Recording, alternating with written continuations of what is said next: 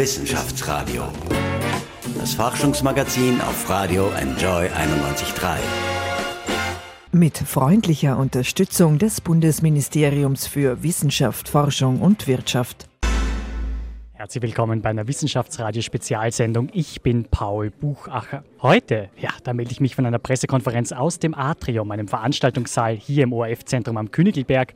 Bei der Pressekonferenz, da hat sich ein neues Mitglied der Science Busters, den sogenannten Wissenschaftsjägern, vorgestellt. Es ist Helmut Jungwirth, er forscht an der Uni in Graz im Bereich Geschmack und darüber reden wir später noch ausführlich. Sie kennen diese Truppe, die Science Busters, vielleicht. Sie tritt nämlich mit einem witzigen Kabarettprogramm auf, bei dem auch wissenschaftliche Versuche gemacht werden. Doch heuer haben viele schon befürchtet, dass die Science Busters aufhören, denn Heinz Oberhummer, Mitglied der Gruppe, ist gestorben und Werner Gruber, Physiker und ebenfalls legendäres Mitglied der Science Busters, hat sich bereits zurückgezogen. Wie blickt denn Helmut Jungwirth jetzt seinen Auftritten entgegen? Was wird neu bei den Science Busters? Und an welchen spannenden Projekten forscht Helmut Jungwirth? Über all das und mehr spreche ich heute mit ihm. Herzlich willkommen bei uns, Helmut Jungwirth. Hallo, vielen Dank. Herr Jungwirth, Sie haben hier was ganz Tolles aufgebaut. Sie haben das auch vorher schon in der Pressekonferenz ein bisschen gezeigt. Einen Erdmantel sehe ich hier rechts und links, da sehe ich etwas, das schaut aus wie Pflanzen. Das sind aber nicht wirklich Pflanzen. Können Sie ein bisschen erklären, was wir hier geschmacksmäßig alles haben?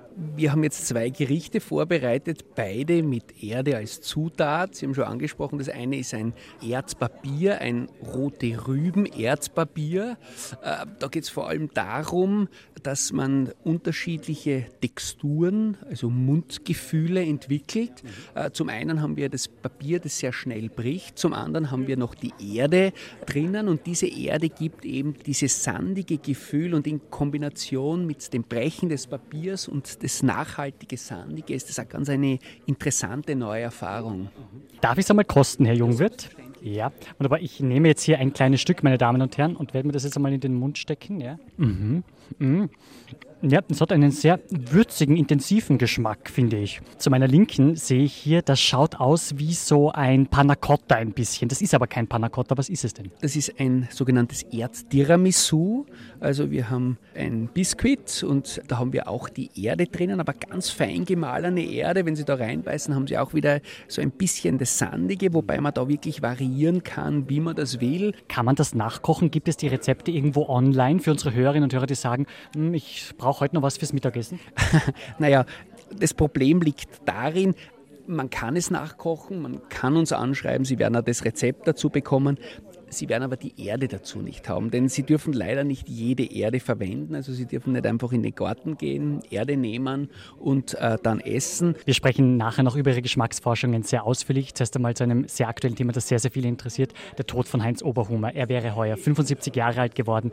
In Kürze am 19. Mai, da wird Heinz Oberhumer gedacht, denn dann wäre sein 75. Geburtstag gewesen. Zwei Tage davor, am 17. Mai, startet schon die Folge, in der auch an Heinz Oberhumer gedacht wird. Wie haben Sie denn damals von seinem Tod erfahren? Und wie sind Sie denn neues Mitglied der Science Busters geworden? War das schon vor seinem Tod klar, dass Sie einsteigen werden? Oder wurden Sie kurz danach gefragt, weil man ein neues Mitglied gesucht hat? Nein, es war so, dass Martin Buntiger mich bereits vor einem Jahr kontaktiert hat und wir uns in Wien getroffen haben. Und es war dann geplant, dass ich am 14.11 bei der Show in Graz gemeinsam mit Heinz Oberhummer und Florian Freistetter auftrete, aber nur einen Kurzauftritt habe, wo ich quasi eingeführt, vorgestellt werde. Zur Erklärung, Florian Freistetter ist ebenfalls neues Mitglied und Florian Freistetter ist Astronom, also der Sternendeuter in der Runde unter Anführungszeichen. Genau. Und es war aber so, dass am Weg zur Show Heinz Oberhummer erkrankt ist und Martin Buntigam hat mich dann aus dem Zug angerufen, fünf, fünf Stunden vor der Show und hat zu mir gesagt, okay, aus diesen zehn Minuten werden jetzt eine ganze Show. Und ja, ich bin dann ins kalte Wasser gesprungen und habe dann diese ganze Show gemacht und seitdem bin ich eigentlich dabei. Unglaublich, wie haben Sie so schnell ein Programm sich im Kopf aufgestellt? Haben Sie da schnell einen Zettel genommen und gesagt, ich mache das, das, das, das, das? Haben Sie sich einen Berater geholt, der gesagt hat, was funktioniert auf der Bühne, was können wir machen? Nein, ähm, Martin Buntigam wirft mir immer vor, ich bin ein Streber und bereite mich immer sehr akribisch vor. Das stimmt auch. Also ich habe mich nicht nur auf zehn Minuten vorbereitet gehabt, sondern ich habe ein Programm für äh, oder Themen für eineinhalb Stunden gehabt und das war mein Glück. Und da es sich ja auch um mein Themengebiet handelt, mit dem ich auf der Uni arbeite, äh, kann man dann immer irgendwas aus dem Hut zaubern und äh, dann die Antworten auch geben. Wie haben Sie denn dann vom Tod von Heinz Oberhummer erfahren? Wie groß ist die Lücke, die er hinterlässt und was ist sein Erbe? Was bleibt?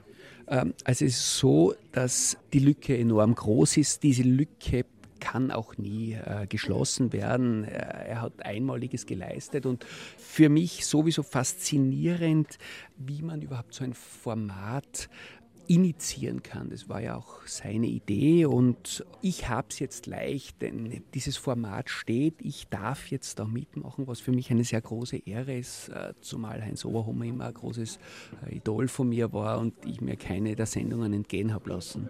Waren Sie eigentlich gleich begeistert davon, ein neuer Science-Buster zu werden oder haben Sie gesagt, na, da brauche ich ein bisschen Bedenkzeit, das muss ich mir erst mal anschauen, geht sich das alles mit den Zeiten aus, geht sich das terminlich aus, mit der Forschung und so weiter? Na, keine Minute Bedenkzeit. Also wenn Martin Buntiger am Ruf, dann muss man sich ins Auto setzen und nach Wien fahren. Und so war das auch. Also ich habe ihm natürlich sofort zurückgeschrieben, wir haben uns sofort in Wien getroffen und das ist eine große Ehre. Und ich habe das Glück, dass ich an der Uni Graz ein hervorragendes Rektorat habe, das äh, sofort gesagt hat, äh, ich werde unterstützt. Man hilft mir so gut ich kann, dass ich da wirklich beim Team mit dabei sein kann. Und wir waren äh, jetzt am 1.3. auch in der Aula, haben eine Show gehabt vor ausverkauftem Haus, äh, wobei wir alle Einnahmen der Flüchtlingshilfe der Uni Graz gespendet haben. Und die Show war innerhalb eines Tages ausverkauft und das komplette Vizerektorat war zugegen und äh, das hat mich riesig gefreut. Die Science Busters haben nicht nur sehr erfolgreiche Auftritte, sie schreiben auch sehr erfolgreiche Bücher. Zuletzt ist erschienen, das Universum ist eine Scheißgegend. Wie kriegen Sie denn das aber trotzdem jetzt noch einmal nachgefragt unter einen Hut? Zum einen Science Buster zu sein und daneben aber Professor und Forscher an der Universität Graz. Naja, so weit auseinander liegt es insofern nicht, da ich geschäftsführender Leiter der siebten Fakultät bin. Und die siebte Fakultät ist das Zentrum für Gesellschaft, Wissen und Kommunikation mit dem Ziel, Wissenschaftskommunikation an den Universitäten zu etablieren. Und was die Science Busters machen, ist Wissenschaftskommunikation auf höchstem Niveau. Und da sehe ich es auch so, dass es eine Kooperation ist und auch für uns an der Uni Graz die Möglichkeit ist, auch dem an der Universität Graz wissenschaftskommunikationstechnisch vorzustellen und einzuarbeiten. Haben Sie eigentlich Familie? Sind Sie verheiratet? Und wenn ja, was sagt denn Ihre Frau dazu, dass Sie jetzt so viel unterwegs sind mit den Science Busters? Ich habe eine Familie, bin verheiratet, habe einen 20-jährigen Sohn, aber meine Frau ist Biochemikerin. Das heißt, sie hat auch in der Forschung gearbeitet und äh, wenn man in der Forschung tätig ist, weiß man, dass man auch an Samstagen und Sonntag im Labor stehen muss. Und jetzt stehe ich halt samstags und Sonntag nicht im Labor, sondern sitze dann im Zug und fahre zu einer Probe und sie unterstützt mich da zu 100 Prozent, weil sie weiß, dass ich das eigentlich schon immer machen wollte, aber nie geglaubt habe, dass ich da jemals einmal dabei sein werde. Und dieser Bubentraum ist für mich jetzt wahrgenommen und da unterstützt sie mich zu 100 Prozent und dafür möchte ich ihr danken. Die Frage ist natürlich, was erwartet denn das Publikum jetzt in der neuen Staffel, die jetzt im ORF zu sehen ist, beziehungsweise was erwartet das Publikum auf der Bühne? Welche Versuche werden geboten? Können Sie uns ein, zwei Highlights nennen, vielleicht auch im Zusammenhang mit Geschmack? Das ist ja Ihr großes Thema. Ja. Das Publikum erwartet jetzt ein bisschen Molekularbiologie und Astronomie noch zusätzlich zur Physik, die wir ja bis dato immer hatten. Können Sie den Begriff Molekularbiologie erklären? Biologie ist die Lehre des Lebens und molekular leitet sich ab lateinisch um kleinste Teilchen. Äh, Im Grunde genommen geht es bei der Molekularbiologie um alles, um alle Stoffwechselvorgänge, um alle Moleküle im menschlichen Körper oder nicht nur in, in allen äh, Organismen, wie die zusammenspielen, welche Faktoren eine Rolle spielen. Und das versuchen wir eben in der Molekularbiologie aufzudecken. Wie geht es Ihnen jetzt damit mit der steigenden Popularität, jetzt viel bekannt oder bald viel bekannter in Österreich zu sein? Werden Sie jetzt schon in Graz angesprochen, in der Herrengasse zum Beispiel? Ah, grüß Gott, Herr Dr. Jungwirth, bitte schreiben Sie doch ein Autogramm. Nein, nein. Also ich würde sagen, ich, äh, Popularität habe ich noch keine. Martin Buntigam und äh, Werner Gruber, äh, die sind berühmt. Ich bin äh, Gott sei Dank noch nicht berühmt, also ich werde nicht darauf angesprochen. Ähm, ich bekomme schon sehr viel äh, positives Feedback auf der Uni wo man mich anspricht und sagt, ah super, ich finde es toll, äh, dass du dabei bist. Es ehrt mich auch. Was mich freut, ist, dass es so ist, dass auch die Arbeit meines Teams dadurch gewertschätzt wird, weil ich sage immer, im Team wir sind Science Busters, weil ohne mein Team, also zum Beispiel Dr. Fritz Treiber, Nadine Kemmeter oder Nadine Otto, würde ich das alles nicht machen können. Zumal, wenn ich auf Tour bin, die Forschung weitergeht, weil die drei den Betrieb aufrechterhalten. Sie leiten die siebte Fakultät an der Universität in Graz. Was machen Sie denn ganz genau? Ziel dieses Zentrums sind mehrere Aspekte. Zum einen einmal Wissenschaft und Forschung für eine Öffentlichkeit einfach und verständlich aufzubereiten. Also was wir zum Beispiel machen, sind neue innovative Projekte zu erfinden bzw. zu adaptieren, wo wir zum Beispiel mit Wissenschaftlern und Wissenschaftlerinnen ins Pub gehen oder wir haben ein Projekt, wo wir ins Kino gehen, Science and Cinema, wo wir bei der letzten Veranstaltung das Thema gehabt haben, Zombies, Monster und Mutanten und mit Professor Fröhlich, einem hervorragenden Molekularbiologen und, und Leiter des Instituts für molekulare Biowissenschaften das Thema Zombies einmal von der molekularbiologischen Seite betrachtet haben, uns Filme angeschaut haben äh, und geschaut haben, welche sind gut recherchiert, welche sind schlecht recherchiert. Kann es Zombies überhaupt geben oder ist es reine Fiktion? Also wir versuchen allgemeine Themen wissenschaftlich aufzubereiten. Gibt es Zombies aus Ihrer Sicht? Wenn wir zum Beispiel virale Infektionen hernehmen, dann haben wir schon auch teilweise ähnliche Verläufe, wie man das jetzt zum Beispiel bei Zombie-Filmen sieht, nur wird es natürlich viel effekthascherischer dargestellt. Es ist aber so, dass Studien auch gezeigt haben, dass ähm, zum Beispiel im Bereich des Voodoo äh, unterschiedliche Substanzen eingesetzt werden, wo man Menschen quasi in einen Trance- oder Schockzustand äh, versetzt, äh, die dann über Tage eingegraben werden dann nach Tagen quasi wieder ausgebuttelt werden und aufgrund des Sauerstoffmangels natürlich auch einen Hirnschaden haben können und dann umherirren. Und wenn man dann noch unterschiedliche Orten von Substanzen einsetzt, also Giften von Tieren, dann kann man natürlich ähnliche Effekte bei diesen Menschen auch sehen. Und es gibt auch zwei dokumentierte Fälle, wo man quasi zombie-ähnliche Menschen vorgefunden hat, die aber wissenschaftlich ganz einfach eben aufgrund des vermeintlichen Voodoo-Zaubers oder der Substanzen, die eingesetzt wurden, äh, nachvollziehen hat können. Wissenschaftsradio, das Forschungsmagazin der FH Wien der WKW. Herr Gruber, schön, dass Sie sich Zeit nehmen. Die meistgestellte Frage, die Ihnen derzeit gestellt wird, ist sicherlich, wie geht es Ihnen gesundheitlich? Wie sehr nervt Sie diese Frage, aber auch auf der anderen Seite? Also erstens einmal, mir geht es gesundheitlich hervorragend. Äh, das Herz hat 20 Minuten aus unerklärlichen Gründen aufgehört zu schlagen, schlagt jetzt wieder hervorragend. Und ich bin jetzt ein sogenannter Sudden Death Survivor. Das kann man sich nicht kaufen. Äh, das muss man erleben. Äh, tatsächlich ist es so, dass man nicht weiß, warum, wieso es keine Beschädigungen gegeben hat, was sehr angenehm ist. Das heißt, ich habe keine Einschränkungen im Leben. Das ist einmal sehr schön. Zum Thema, wie oft nervt diese Frage? Eigentlich gar nicht, denn es zeigt durchaus eine Frage der Aufmerksamkeit und dass das, was man macht, durchaus Interesse hat, weil man sagt, na, ist mir eigentlich wurscht, was der wie macht. Nein, ganz im Gegenteil. So gesehen freue ich mich ja, also mir geht's gut, alles in Ordnung. Sie haben sich aber von der Bühne jetzt zurückgezogen. Wie sehr fehlt Ihnen schon jetzt äh, die Bühne? Wie sehr fehlen Ihnen die Kollegen von den Science Busters? Wie sehr bedauern Sie jetzt nicht mehr mit ihnen unterwegs zu sein? Es ist so, erstens einmal, ich habe mich nicht von der Bühne zurückgezogen, denn ich habe immer noch die Bühne des Planetariums. Ich habe gestern eine Veranstaltung gehabt mit 200 Personen. Es ist ja auch so, ich habe nach wie vor Vorträge in der Öffentlichkeit, ich habe nach wie vor Interviews und und und. Also es ist jetzt einmal nicht so, dass ich mich aus der Öffentlichkeit zurückziehe. Was es ist, dass es vom Rücktritt vom Rabenhof respektive von den Science Busters ist. Jetzt muss ich dazu sagen, natürlich war es eine tolle Zeit, man kann sagen über zehn Jahre, waren der Heinz Oberhummer, der Martin Puntigam und ich zusammen. Ich habe wahnsinnig viel gelernt, wo man wirklich sagen muss, Dramaturgie, Licht und Ton, das sind alles Dinge, die ich jetzt im Planetarium nutzen habe können. Wir haben dort die Lichtanlage vom Lichttechniker vom Rabenhof machen lassen aus guten Gründen. Und so gesehen ist es natürlich etwas, wo man sagt, wir haben jahrelang etwas gemeinsam gemacht dass etwas fehlen wird, keine Frage. Umgekehrt bin ich überzeugt, die Kolleginnen und Kollegen, die jetzt anstelle von Heinz und mir das machen, sind Top-Wissenschaftler, werden sicher noch ein bisschen sich einspielen müssen, weil es ist mir als Wissenschaftler nicht gewohnt, auf einer großen Bühne zu stehen. Bin aber überzeugt, dass was ich bisher gesehen habe, das funktioniert tadellos. Bin überzeugt, dass die Science Busters auch in Zukunft weiter sehr erfolgreich sein werden. Aber es fehlt doch ein bisschen der Glanz von Ihnen, denn Sie waren doch der große Star der Science Busters, oder? Das würde ich nicht sagen. Ich glaube, es war einfach dieses schöne Triumvirat der Heinz Oberhummer und meine Wenigkeit und dazwischen der Martin als Master of Ceremony. Und ich glaube, es hat sowohl der Heinz als auch ich, wir haben beide unsere Fans gehabt. Ich glaube aber auch, dass es vor allem dieses schöne Wechselspiel war. Der Heinz, klar, dürr, ich etwas größer und auch gewichtiger, aber nur im körperlichen, im Sinne der Masse. Der Heinz Quirlig und eher, eher der Phlegmatiker, der Heinz der Theoretiker, ich von eher der Experimentalphysiker, der Heinz der, von der TU, ich von der Uni.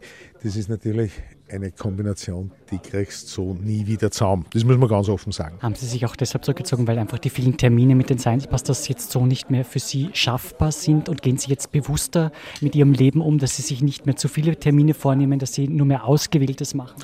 Nein, es ist so, die Idee, dass ich bei den Science aufhöre, ist eigentlich schon seit über einem Jahr. Das haben wir schon intern, da war auch noch der Heinz, haben wir das durchdiskutiert, wo man sagt, Herrschaften, ich kann keine Deutschland-Tournee machen. Es war noch geplant, die im Herbst, da hätte ich mir auch ein paar Wochen Urlaub genommen. Aber es macht keinen Sinn, jetzt, ich kann mir nicht so viel Urlaub nehmen, dass ich da so viel unterwegs bin. Die Termine, die wir bis zu den Fernsehgeschichten gehabt haben im Rabenhof, da kann ich aus dem Planetarium am Abend aussehen um 17 Uhr, bin um 17.30 Uhr im Rabenhof und wir spielen das. Gerne, es funktioniert. Deutschland-Tournee, Schweiz-Tournee, drei, vier Wochen, das geht einfach zeitlich nicht, das sind andere Verpflichtungen. Und das hat jetzt nichts mit meinem gesundheitlichen Status zu tun, weil mir haben die Ärzte entlassen mit dem Status, ich glaube, sie können ihr Leben genauso weiterleben, wie sie es bisher gelebt haben. Damit wäre auch das nicht das Problem. Es ist schlicht und einfach nur, du kannst nicht auf drei Hochzeiten gleichzeitig tanzen. Was haben Sie denn jetzt noch für Pläne fürs Planetarium? Das läuft sehr, sehr erfolgreich. Was würden Sie denn gerne noch umsetzen? Was würden Sie sich wünschen für die Zukunft des Planetariums? Naja, es ist so. Erstens einmal, wir haben jetzt tatsächlich die Zuschauerzahlen seit meinem Antritt, das ist tatsächlich ziemlich genau drei Jahre her. Wir haben die Zuschauerzahlen fast verdoppelt. Und was wir jetzt schauen müssen, ist, dass wir dieses hohe Niveau halten. Das ist einmal jetzt sozusagen, jetzt ist die Phase der Konsolidierung. Die Mitarbeiterinnen und Mitarbeiter sind ziemlich am Limit. Und da muss man sagen, das ist das eine. Das zweite ist, in den letzten Tagen jetzt eine Pressekonferenz gegeben, dass in St. Pölten auch ein Planetarium, ein Science Center und eine Sternwarte gebaut wird. Und auch hier haben wir, das Planetarium der Stadt Wien, auch maßgeblich Mitwirkung. Und ganz ehrlich, es gibt nicht für Direktoren, die sagen können, zwei Planetarien, drei Sternwarten, zwei Science Center. Das kann schon was. Also das ist jetzt, wo man sagt, ich möchte dann auch, es sind noch andere Dinge, wo man sagt, man hat noch einige Termine für, wie heißt das, Tageszeitungen und, und, und. Also es ist schon was zu tun und es ist ja nicht so, dass ich mich jetzt zurückziehe und sage, ja, ich mache nichts mehr. Das Hauptproblem, glaube ich, ist einfach die Terminkoordination von mehreren Personen. Ich habe jetzt den Vorteil, dass ich meine Termine für mich jetzt selber entspannter gestalten kann und man muss jetzt weniger Rücksicht aufeinander nehmen. Kann das funktionieren, dass Sie sozusagen dann zwei äh, Planetarien leiten oder haben Sie ein tolles Team, wo Sie sagen, na, der eine wird in St. Pölten sein und ich werde in Wien weiter sein? Es ist so, ich habe ein tolles Team. Also das habe ich tatsächlich, muss man ganz ehrlich sagen. So arbeiten alle bis am Anschlag. Und zweitens, Sie glauben es gar nicht, aber von meinem Büro in mein zukünftiges Büro in St. Pölten ist es genau eine Stunde Fahrzeit und mit öffentlichen Verkehrsmitteln. Und wenn ich heute in Wien sage, ich muss vom Süden von Wien, vom Räumernplatz nach Essling, fahre ich länger mit öffentlichen Verkehrsmitteln.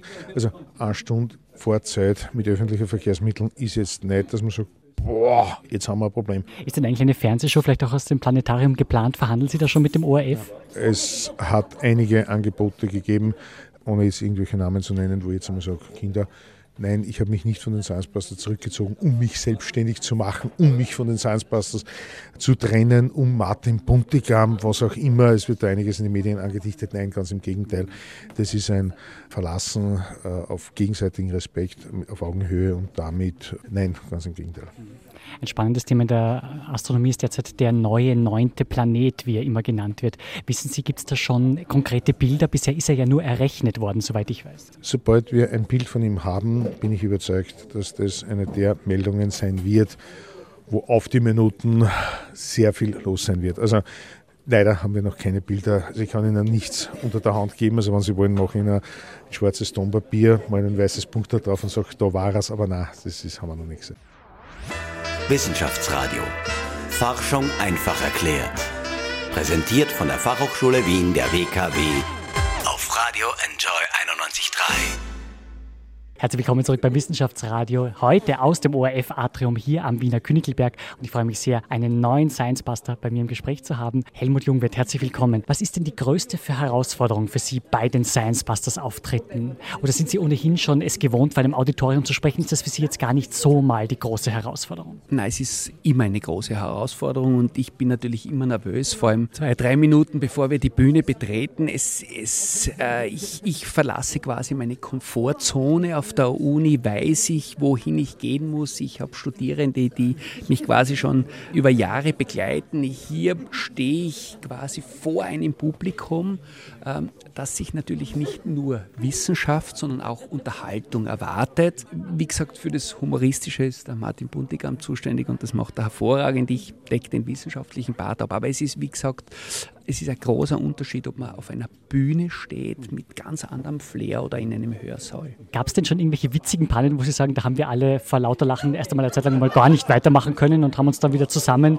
sozusagen äh, sammeln müssen, um dann weiterzumachen? Naja, die witzigste Panne ist mir am Anfang des Jahres passiert und zwar ähm, stehen wir kurz vor dem Betreten der Show am 6.1. im Stadtsaal und Martin Buntigam warnt mich vor einer Verstrebung am Boden und äh, als ich dann die Bühne betrat, bin ich natürlich genau an dieser Verstrebung hängen geblieben und reingestolpert. Ich habe drüber lachen müssen und, und wie gesagt, Martin Buntigam hat es sofort aufgenommen und äh, hat mir gratuliert. So ist noch nie oder hat noch nie jemand die Bühne betreten und damit muss man das auch wieder ein bisschen, man muss ein bisschen über sich lächeln können, dann ist das kein Problem. Sie haben sich nicht ernstlich verletzt? Nein, nicht ernstlich verletzt, also keine Zerrung, keine Blessur. Der Auftritt war am 6.1. Sie hatten vermutlich die Heiligen Drei Könige als Schutzheilige. Ja, könnte sein, dass da ein Schutzengel über mir war. Gibt es jetzt Pläne für ein neues Buch? Ich habe schon vorher erwähnt, das Universum ist eine Scheißgegend, ist ein großer Bestseller.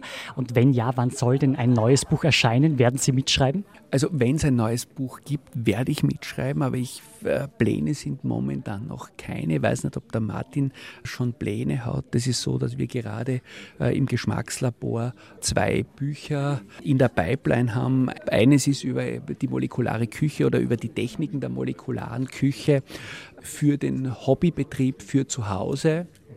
Können Sie uns da ein bisschen einen Einblick geben, was kann man zu Hause molekular gut nachkochen? Was bietet sich an? Was ist vielleicht auch gesund? Wenn man sich gesund ernähren möchte, was ist da ein guter Tipp?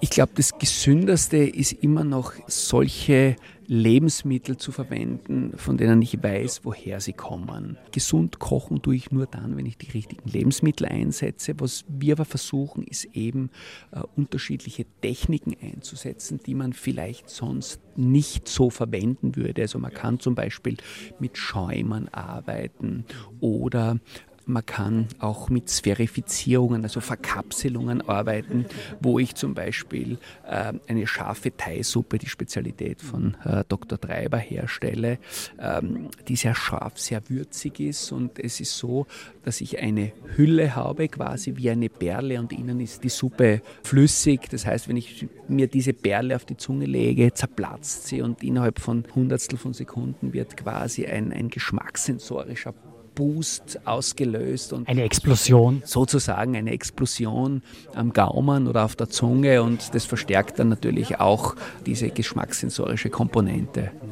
Sie sind einige Zeit an der Uni in Tübingen in Deutschland gewesen. Erschreckte Sie eigentlich, dass die Parteialternative für Deutschland, die AfD, mittlerweile so stark geworden ist? Wir haben äh, vor einiger Zeit Landtagswahlen gehabt in Deutschland und wie Deutschland mit Flüchtlingen herumeiert oder etwas nobler ausgedrückt umgeht? Also äh, ich halte mich immer aus allen politischen Belangen heraus, äh, weil ich glaube, Politiker sollten oder Politikerinnen äh, sollten Profis genug sein, um diese Probleme zu lösen. Haben Sie Vertrauen in die europäischen Politiker, dass die Flüchtlingskrise irgendwie gelöst wird? Sind Sie optimistisch oder denken Sie, wenn Sie die Zeitung aufschlagen, wie soll das alles weitergehen? Also ich bin immer optimistisch. Ich glaube aber, dass wir nicht nur Politikern und Politikerinnen die Entscheidung lassen sollten, wie es in Zukunft weitergeht, wie wir mit Leid und Elend umgehen. Ich glaube, dass jeder von uns so ein klein bisschen dazu beitragen kann und auch wenn es nur ein kleiner Part ist, glaube ich, genügt es. Ihre Biologielehrerin, die war für Sie sehr prägend. Die hat Sie dazu gebracht, sich der Wissenschaft eigentlich zu widmen. Was hat sie denn so toll gemacht? Wodurch haben Sie dann später an diesem Beruf wirklich Blut geleckt? Naja, was mich so fasziniert hat, ist, dass äh, ich habe im Jahre äh, 86, 87 maturiert und äh, ähm, das ist schon eine lange Zeit und in der Zeit war die Molekularbiologie in der Schule nicht existent und was mich fasziniert hat, dass ich da einen Lehrkörper gehabt habe, der sich übermaßen engagiert hat, quasi über, über diese Lehrbücher hinaus sich ja mit einer Thematik auseinandergesetzt hat, die spannend ist, die quasi unsere Zukunft ist. Und ich war so ein bisschen von diesem Idealismus und, und dieser Motivation, uns das beizubringen, so angetan, dass ich gesagt habe, okay, schauen wir das näher an. Und so habe ich quasi die Liebe zur Molekularbiologie entdeckt. 1986 war aber auch ein dramatisches Jahr, denn das äh, ist bekannt, da war Tschernobyl. Es hat sich Tschernobyl ereignet. Das ist jetzt genau 30 Jahre her. Wie haben Sie diese Reaktorkatastrophe erlebt und hat sie Sie auch dazu bewogen, sich der Wissenschaft zu widmen, um sozusagen Verbesserungen für die Menschheit irgendwie zu bewerkstelligen? Naja, es ist so, dass man immer ein Studium beginnt aus hehren Zielen, dass man entweder man möchte irgendeine Krankheit heilen oder irgendwelche Katastrophen ungeschehen machen. Bei mir war es eher aber molekularbiologisch, genetisch, medizinischer Sicht. Also Tschernobyl hat mich natürlich zutiefst betroffen, aber ähm, es war eher, eher die Medizin, die Humangenetik, die da der Trigger für mich war, äh, in Richtung Molekularbiologie zu gehen. Vielen Dank, Helmut Jungwirth. Wir sind gleich zurück mit dem Wissenschaftsradio und dann spreche ich mit Elisabeth Oberzaucher, denn diese Dame ist neu bei den Science Busters dabei. Legt sie eigentlich Wert darauf, Science Busterin genannt zu werden? Und was hat sie mit dem Kaiser von Marokko zu tun, der 888 Kinder gezeugt haben soll? Sie erfahren es gleich. Wissenschaftsradio. Das Forschungsmagazin der FH Wien der WKW.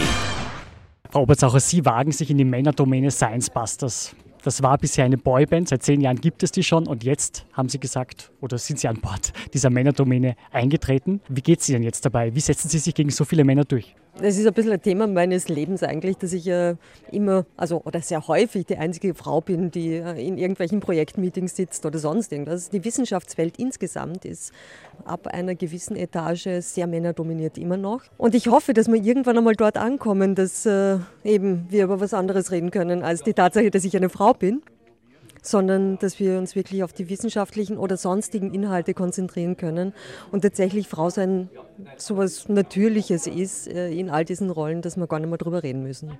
Es gibt eine Studie, eine ganz aktuelle, die sagt, Frauen ab 35 sind in der Wissenschaft nicht vorhanden. Warum ist das so? Die Wissenschaftswelt, ich habe gerade im Moment aber eine sehr, sehr hitzige Diskussion eigentlich auch mit Kollegen darüber, dass die Wissenschaftswelt nicht unbedingt frauenfreundlich gestaltet ist.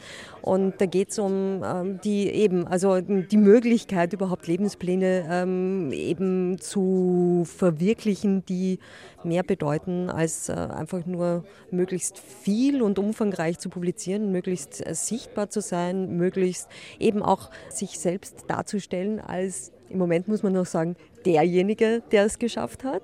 Ähm, also unter Umständen wird es irgendwann einmal so sein, dass auch diejenige, die es geschafft hat, ähm, im Rampenlicht steht und das auch so machen kann, dass die Opfer, die wir bringen müssen, um eine Wissenschaftskarriere zu machen, ein bisschen gerechter verteilt sind auf Mann und Frau.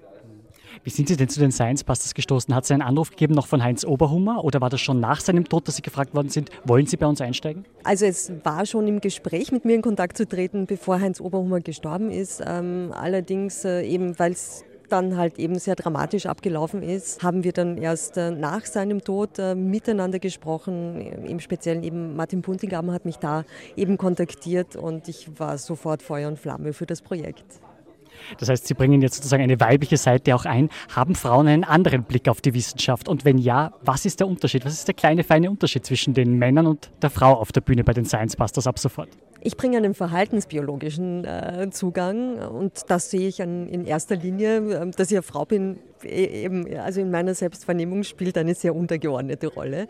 Äh, ich glaube, dass die Inhalte, die ich reinbringe, ähm, schon sehr ergänzend wirken zu dem, was meine männlichen Kollegen so zu bieten haben. Also es ist ja jetzt eine insgesamt inhaltliche Auf Aufweitung, äh, die da stattfindet. Also weg von der äh, nur Physik, ähm, die Astronomie, die durch den Florian Freistetter vertreten ist, die Mikrobiologie durch den Helmut Jungwirth. Also da sind wir dann schon äh, eben um einiges breiter aufgestellt, was glaube ich einfach die Facetten, den Facettenreichtum dessen, was wir tun können, schon um einiges toller macht. Sie haben den IG-Nobelpreis bekommen. Das ist eine Art Anti-Nobelpreis. Sie haben etwas erforscht, was interessant ist. Sie haben erforscht, wie der Kaiser von Marokko 888 Kinder in 30 Jahren gezeugt haben soll. Wie kann das genetisch funktionieren? Wie kann das überhaupt körperlich funktionieren? Wir haben den Ig Nobelpreis dafür gewonnen, dass wir eben uns genauer angeschaut haben, was sind denn eigentlich die Grenzen des männlichen Fortpflanzungserfolges. Und ähm, da hat sich Mullah Ismail einfach angeboten, weil der laut Guinness Buch der Rekorde tatsächlich eine der Erfolgsgeschichten des männlichen Reproduktionserfolgs ist. Wir haben uns angeschaut eben, wie unterschiedliche Faktoren zusammenspielen, um das, was dann tatsächlich an Kinderanzahl am Ende rauskommt, beeinflusst wird. Und äh, dafür haben wir ein mathematisches Modell entwickelt, im Prinzip eigentlich ein Computermodell, ähm, das aus einer Reihe von Wahrscheinlichkeitsrechnungen besteht und haben so errechnet, dass ein bis zwei Mal Geschlechtsverkehr pro Tag ausreichen müssten, um tatsächlich äh, eine entsprechende Kinderanzahl hervorzubringen. Aber geht man davon aus, dass der einen besonders hohen Testosteronspiegel hatte, also einen besonders hohen Spiegel an männlichen Geschlechtshormonen? Na, eigentlich äh, sind wir davon ausgegangen bei unseren Berechnungen, dass dieser Mann ein Mann wie jeder andere eigentlich auch ist. Also jetzt weder besonders fruchtbar noch besonders unfruchtbar. Also wir, wir haben uns da eher der, ähm, am Durchschnitt sozusagen orientiert. Und da dürfte es schon so sein, dass er eben das erreicht, wo man sagt, das ist die Obergrenze und zwar vor allem deswegen, weil diese hohe Anzahl an Ejakulationen ja mit sich bringt, dass man äh, da jedes Mal sehr viele Samenzellen auch verliert. Ne? Und die müssen nachproduziert werden. Und wenn man häufiger ejakulieren würde, dann könnte es durchaus dazu kommen, dass der sich selbst sterilisiert, einfach weil die Nachproduktion nicht mehr so dafür ausgleichen kann. Es ist kein Wunderkörper, es ist äh, also irgendwie so, es ist schon so, dass diese ähm, Möglichkeiten äh, eigentlich in jedem Mann ruhen würden, theoretisch. Das gibt jetzt vielen Hoffnung. ich habe aber auch theoretisch dazu gesagt. Natürlich äh, sind da auch äh, entsprechende Lebensbedingungen, Rahmenbedingungen ähm, dazu noch notwendig. Die meisten Männer haben jetzt nicht unbedingt so einen großen Harem, wobei der Harem von Mullah Ismail sehr viel größer war, als notwendig war für ähm, diese Kinderanzahl. Also wir haben berechnet, dass sowas äh, zwischen 60 und 110 Frauen eben eigentlich dann das äh, obere Limit darstellen für die Kinderanzahl, die ein Mann erreichen kann. Legen Sie eigentlich Wert darauf, dass Sie Science-Busterin genannt werden? Oh, darüber habe ich noch gar nicht nachgedacht. Im Englischen ist das ja äh, eben nicht so, dass mhm. diese, diese Begriffe so ähm, gegendert werden und dementsprechend äh, im Englischen äh, ist auch ein Science Bust äh, geschlechtsneutral. Im deutschen Sprachraum sollte ich vielleicht eine Mini-Umfrage starten, um das empirisch sozusagen zu untermauern, ob ein Science Buster auch weiblich sein kann in den Köpfen der Menschen. Wenn das nicht der Fall ist, werde ich unter Umständen auf die Science Busterinnen zurückgreifen, um äh, dieses Konzept auch in den Köpfen zu etablieren. Wissenschaftsradio, das Forschungsmagazin der FH Wien der WKW. Willkommen zurück. Er ist einer der bekanntesten Kabarettisten Österreichs und Mitglied bei der erfolgreichen Wissenschaftskabarettgruppe Science Busters. Gunkel alias Günther Pahl. Michel Mehle hat ihn bei einem Auftritt im Wiener Rabenhoftheater getroffen. Ich erwarte mir auch ja, interessante Experimente und außerdem bin ich neugierig, wer denn jetzt der dritte Science Buster ist. Ich bin nicht vorbereitet und weiß nicht genau, wer jetzt den Herrn Oberhummer ersetzt. Ersetzen wird Heinz Oberhummer wohl niemand können. Doch spannende Experimente, wie diese Besucherin des Rabenhofs sie erwartet, wird es auch weiterhin geben. Der neue Dritte ist in diesem Fall Günther Pahl, alias Gunkel und Experte für eh alles. In seinen Auftritten verteilt er treffsichere Spitzen gegen Politik und Gesellschaft. Scharfkantig wird er auch für die Science Busters bleiben. Denn für das gemeinsame Programm Blade wird er. Ich werde schmieden auf der Bühne. Also schmieden. Will, ja, das heißt schmieden, wenn man aus einem Rundling einen Spitz mit Hitze und Hammerschlägen formt, dann heißt es schmieden. Ja, und das wird er machen. Und das macht er dann auch. Mit kräftigen Hammerschlägen und zwei Bunsenbrennern weiht Gunkel die Zuseher in die Geheimnisse der Schmiedekunst und der Physik von Stahl ein. Gunkel ist ein begeisterter Naturwissenschaftler, denn hier herrschen klare Gesetze. Gibt es die auch in der Politik, die er gerne aufs Korn nimmt? Natürlich gibt es Fakten in der Politik, nur das Problem ist, dass in der Politik die Bedeutung dieser Fakten und das, was man aus dieser Bedeutung an Stimmung generieren kann, viel wirkmächtiger ist als das Faktum an sich. Das ist problematisch, weil das hast du in der Naturwissenschaft nicht, weil das ist einfach die Gravitationskonstante ist, wie es ist. Und da kann jetzt keiner sagen, man kann schon sagen, nur wieder ausgelacht, weil er sagt, nein, ich spüre es aber anders. Man kann auch keine Mehrheiten bilden gegen Naturgesetze. Das ist äh, etwas, was mir sehr sympathisch ist daran. Bei Blade hält sich Gunke mit politischen Kommentaren zurück. Hier geht es rein um die Wissenschaft. Trotzdem wird er seinen eigenen Stil für die Science Busters mitbringen. Ich mache mir jetzt keinen Druck in dem Sinn, dass ich jetzt irgendwas machen muss, was der Heinz gemacht hat, weil das, der Heinz war der Heinz und das, was der gemacht hat, kann ich ohnehin nicht machen. Ich kann nur das, was ich an diesem Projekt großartig finde, mit allem unterstützen, was ich bin und kann und habe. Und gleich spreche ich weiter mit meinem heutigen Gast Helmut Jungwirth.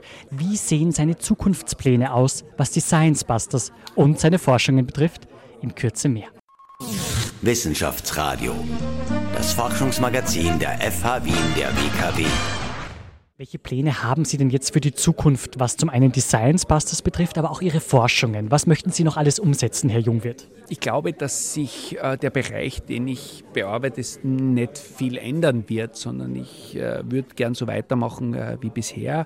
Wir sind vor allem im Geschmackslabor immer darauf bedacht, neue geschmackssensorische Komponenten zu untersuchen und wir haben momentan eben den Schwerpunkt Erde, wo wir jetzt schon einige Rezepte entwickelt haben. Und wir haben auch eine sehr enge Kooperation mit einem der besten Molekularköche äh, Europas, mit dem Schweizer Rolf Kavietzel. Die Science Busters sind in Österreich sehr erfolgreich. Sind denn eigentlich auch Auftritte in Deutschland, in der Schweiz, in Italien, sprich Südtirol geplant und vielleicht auch in Amerika?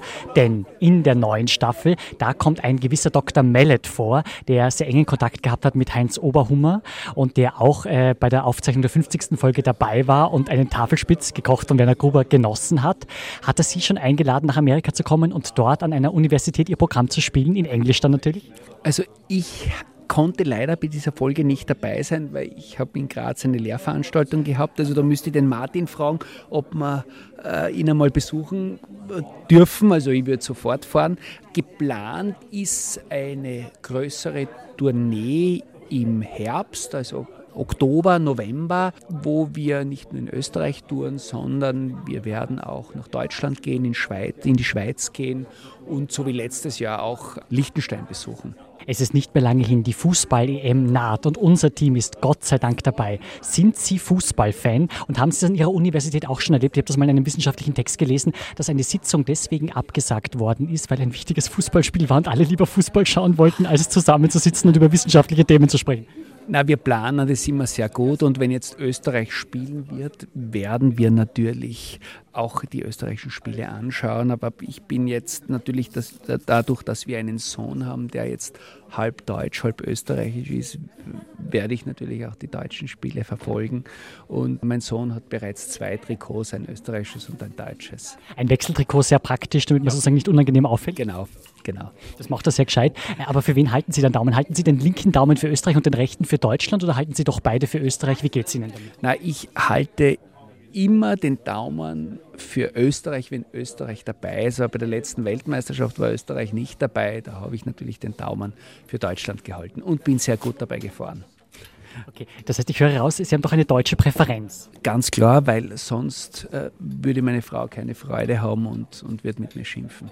Ich probiere noch, werte Hörerinnen und Hörer, ein bisschen was hier vom Tiramisu, vom Erdtiramisu. Hm, es schaut gut aus. Mmh, also fantastisch. Und könnte man das zu Hause irgendwie ein bisschen nachkochen mit, mit äh, ähnlichen Zutaten oder ist das eher ausgeschlossen? Nein, nein, das wäre überhaupt kein Problem. Sie brauchen Bohnen, Mascarpone, ein bisschen Zucker, ein bisschen Erde. Das Problem ist nur die Erde, also die Erde, die von Mikroorganismen befreit ist, zu bekommen, ist schwierig. Aber wir arbeiten da daran und hoffen, dass wir die bald am Markt bringen können. Sie wollen diese Erde herausbringen und kommerziell vermarkten? Naja, kommerziell vermarkten, das wissen wir noch nicht, aber wir möchten auf jeden Fall ein Projekt an der Universität Graz starten, beziehungsweise wir haben es schon gestartet, wo wir dann auch schauen, dass wir Erde auch für den Hausgebrauch anbieten können. Wann soll es soweit sein? Naja, wir arbeiten dran, schauen wir mal. Also in spätestens in einem halben Jahr sind wir soweit. Ich hoffe, Sie würden uns dann einladen zur Verkostung sozusagen und dann berichten wir auch gerne darüber für die Sendung Wissenschaftsradio. Vielen Dank, liebe Hörerinnen und Hörer, dass Sie dabei waren. Das war unsere Sendung aus dem ORF Atrium am Wiener Königlberg. Bis zum nächsten Mal. Auf Wiederhören. Wissenschaftsradio, das Forschungsmagazin. Jeden Dienstag von 10 bis 11. Alle Infos unter enjoy